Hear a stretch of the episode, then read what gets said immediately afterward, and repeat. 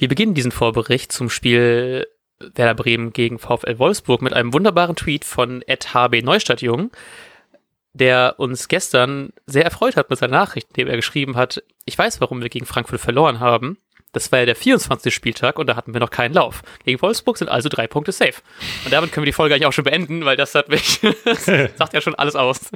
Ähm, dennoch haben wir ein paar Kleinigkeiten, die wir bereden müssen. Und mit wir meine ich natürlich mich und noch viel lieber meine ich damit meinen guten Freund und Kollegen Lars Kniefer. Halli, hallo. Ha hallo Matthias Althoff und vielen Dank für das Intro. Ähm, ich habe vorhin irgendwann kurz drüber nachgedacht. Ähm, ich meine, diese Vorberichte sollen immer nur fünf Minuten sein. Trotzdem stellt sich natürlich immer die Frage, was beredet man, bevor, bevor man auf, ähm, auf das Thema äh, Aufstellung und äh, Tipp kommt. Und da hatte ich das Gefühl, dass wir eigentlich super viel bereden können. Einerseits ja, natürlich diese voll. nette Anekdote ähm, zur, zur Form, die immer noch besteht, denn es äh, gab offiziell ja keine Niederlage in diesem, in, in dem darauffolgenden Spieltag. So. Ähm, und dann ist natürlich gerade ein ganz, äh, ganz lautes Thema, ähm, finde ich, wo, wo man sich eigentlich, da, wir könnten hier eine 24-Stunden-Folge, glaube ich, aufnehmen und könnten uns darüber aufregen, wie lächerlich das ist.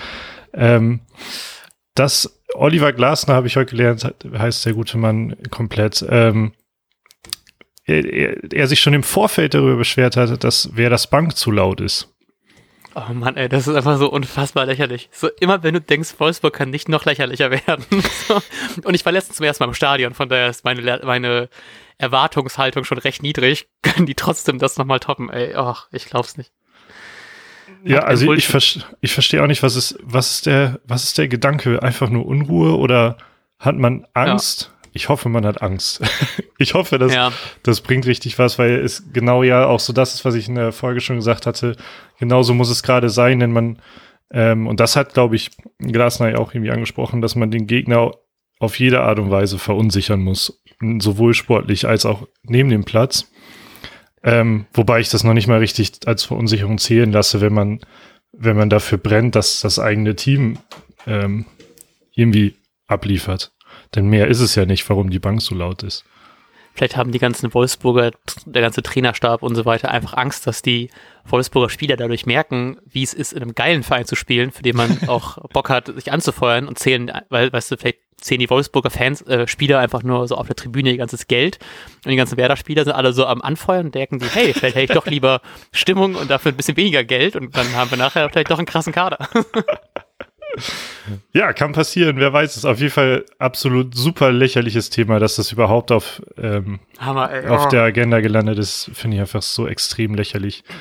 Es ist äh, ein Stück weit irgendwie ähm, wie so ein kleines Kind, was, was auf dem Geburtstag von einem ungeliebten Mitschüler muss oder so. okay, wow. ich war einfach richtig froh. Ich hatte vorhin so richtig, richtig schlechte Laune, einfach nur weil äh, der Bundesligaspieltag ja nicht so gut lief für uns bis jetzt.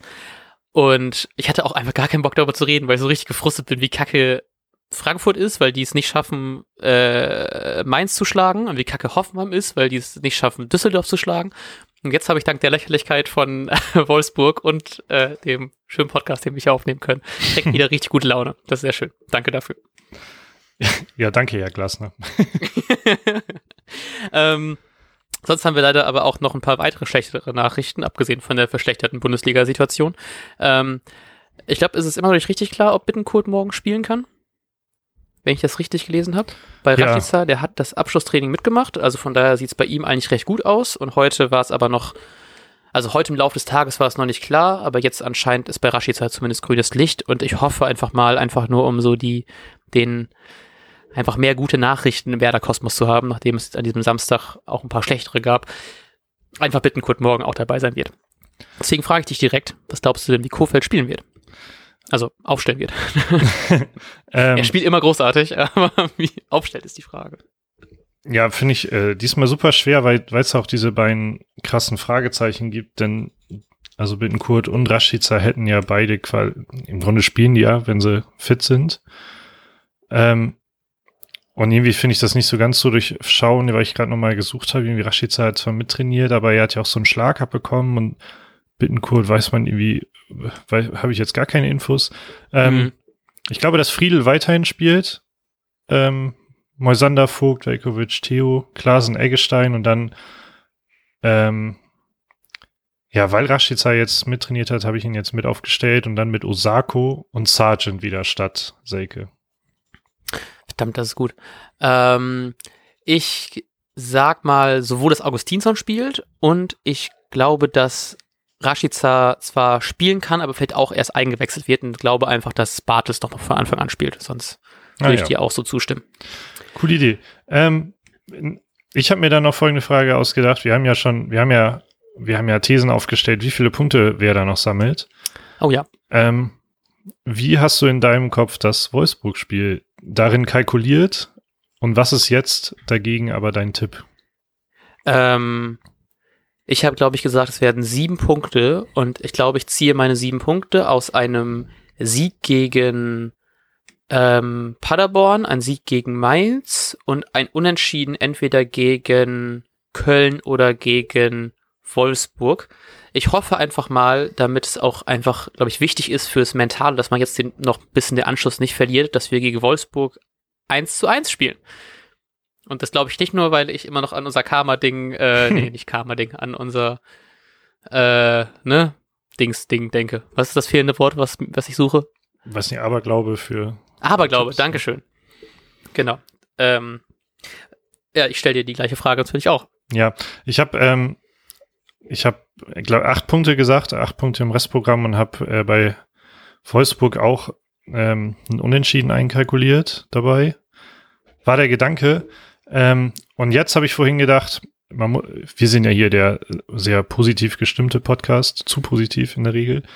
Ähm, jetzt machen Mainz und Düsseldorf punktetechnisch halt sehr viel Druck und vielleicht kann man da was sehr, sehr Gutes rausnehmen, denn ähm, ja, Werder muss jetzt eigentlich liefern und deshalb tippe ich auf einen 2-1-Sieg von Werder. Uh, trotz dieses äh, Wohnen West Heimspielfluchs. Yes, der wird jetzt gebrochen. sehr Ge schön, sehr schön. Gegen, gegen Wolfsburg.